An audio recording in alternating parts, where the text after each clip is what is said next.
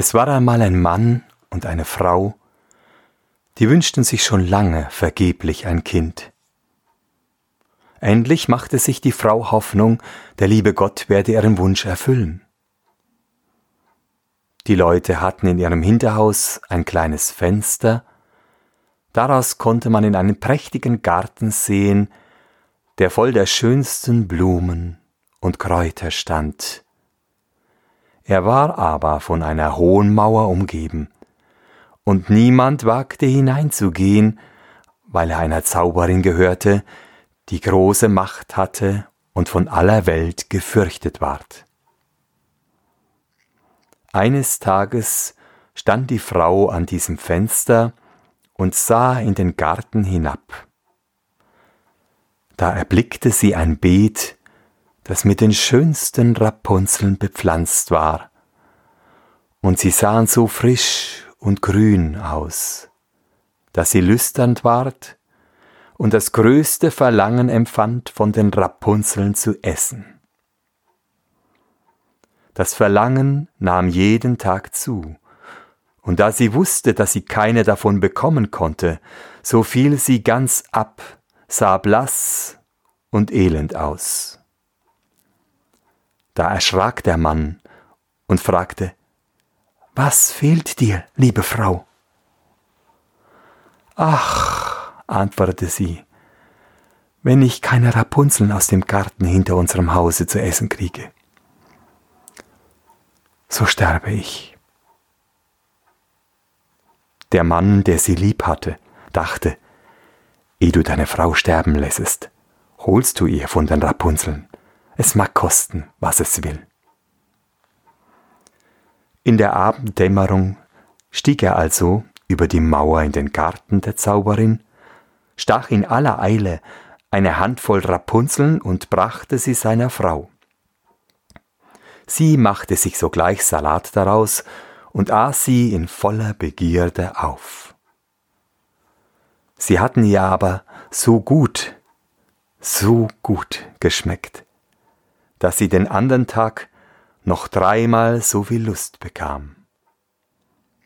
Sollte sie Ruhe haben, so musste der Mann noch einmal in den Garten steigen. Er machte sich also in der Abenddämmerung wieder hinab, als er aber die Mauer herabgeklettert war, erschrak er gewaltig, denn er sah die Zauberin vor sich stehen. Wie kannst du es wagen? Sprach sie mit zornigem Blick, in meinen Garten zu steigen und wie ein Dieb mir meine Rapunzeln zu stehlen. Das soll dir schlecht bekommen. Ach, antwortete er, lasst Gnade vor Recht ergehen. Ich habe mich nur aus Not dazu entschlossen. Meine Frau hat eure Rapunzeln aus dem Fenster erblickt und empfindet ein so großes Gelüsten, dass sie sterben würde, wenn sie nicht davon zu essen bekäme. Da ließ die Zauberin in ihrem Zorne nach und sprach zu ihm Verhält es sich so, wie du sagst, so will ich dir gestatten, Rapunzel mitzunehmen, so viel du willst. Allein, ich mache eine Bedingung. Du musst mir das Kind geben, das deine Frau zur Welt bringen wird. Es soll ihm gut gehen und ich will für es sorgen wie eine Mutter. Der Mann sagte in der Angst alles zu. Und als die Frau in Wochen kam, so erschien sogleich die Zauberin, gab dem Kinde den Namen Rapunzel und nahm es mit sich fort. Rapunzel war das schönste Kind unter der Sonne. Als es zwölf Jahre alt war, schloss es die Zauberin in einen Turm, der in einem Walde lag und weder Treppe noch Türe hatte, nur ganz oben war ein kleines Fensterchen. Wenn die Zauberin hinein wollte, so stellte sie sich hin und rief Rapunzel, Rapunzel, lass mir dein Haar herunter. Rapunzel hatte lange, prächtige Haare, fein wie gesponnen Gold. Wenn sie nun die Stimme der Zauberin vernahm, so band sie ihre Zöpfe los, wickelte sie oben um einen Fensterhaken, und dann fielen die Haare zwanzig Ellen tief herunter, und die Zauberin stieg daran hinauf. Nach ein paar Jahren trug es sich zu, dass der Sohn des Königs durch den Wald ritt und an dem Turm vorüberkam. Da hörte er einen Gesang, der war so lieblich, dass er stillhielt und horchte. Das war Rapunzel, die in ihrer Einsamkeit sich die Zeit vertrieb, ihre süße Stimme erschallen zu lassen. Der Königssohn wollte zu ihr hinaufsteigen und suchte nach einer Türe des Turms, aber es war keine zu finden. Er ritt heim, doch der Gesang hatte ihm so sehr das Herz gerührt, dass er jeden Tag hinaus in den Wald ging und zuhörte.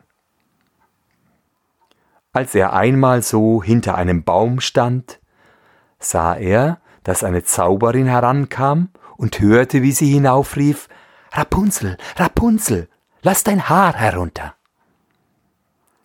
Da ließ Rapunzel die Haarflechten herab, und die Zauberin stieg zu ihr hinauf. Ist das die Leiter, auf welcher man hinaufkommt?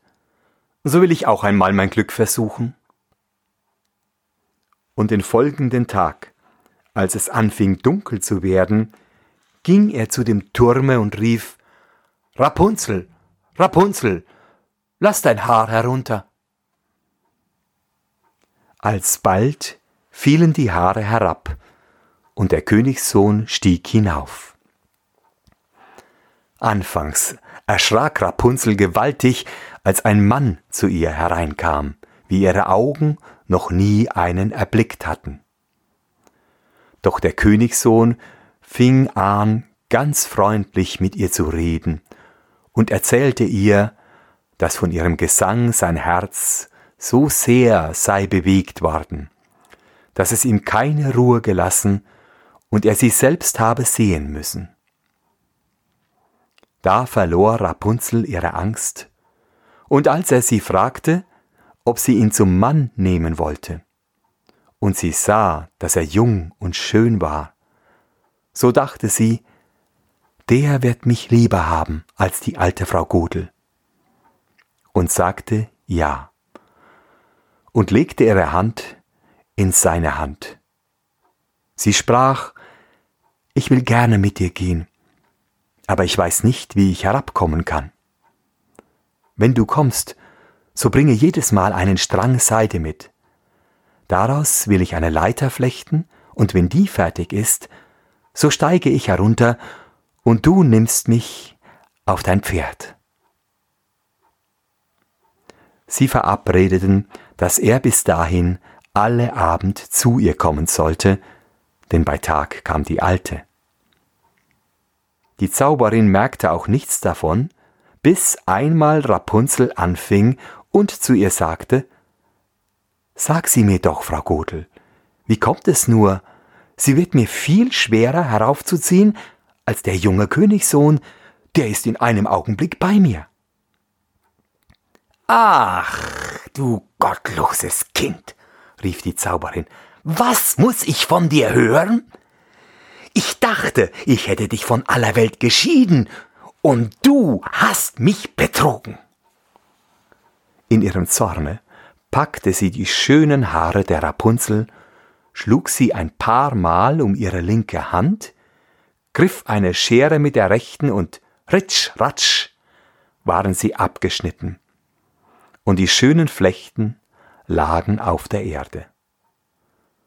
Und sie war so unbarmherzig, dass sie die arme Rapunzel in eine Wüstenei brachte, wo sie in großem Jammer und Elend leben musste.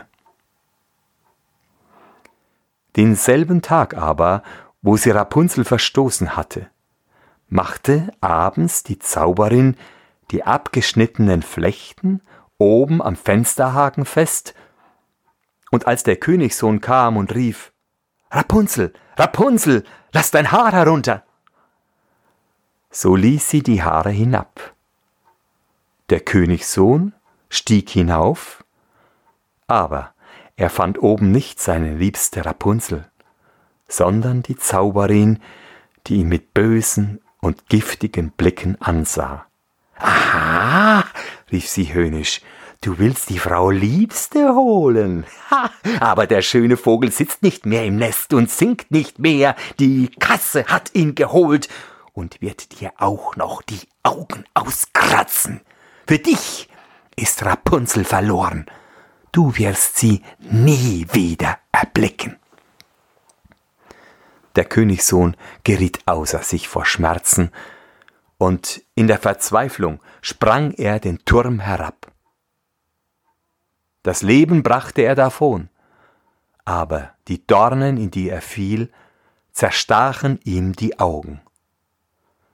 Da irrte er blind im Walde umher, aß nichts als Wurzeln und Beeren und tat nichts als jammern und weinen über den Verlust seiner liebsten Frau.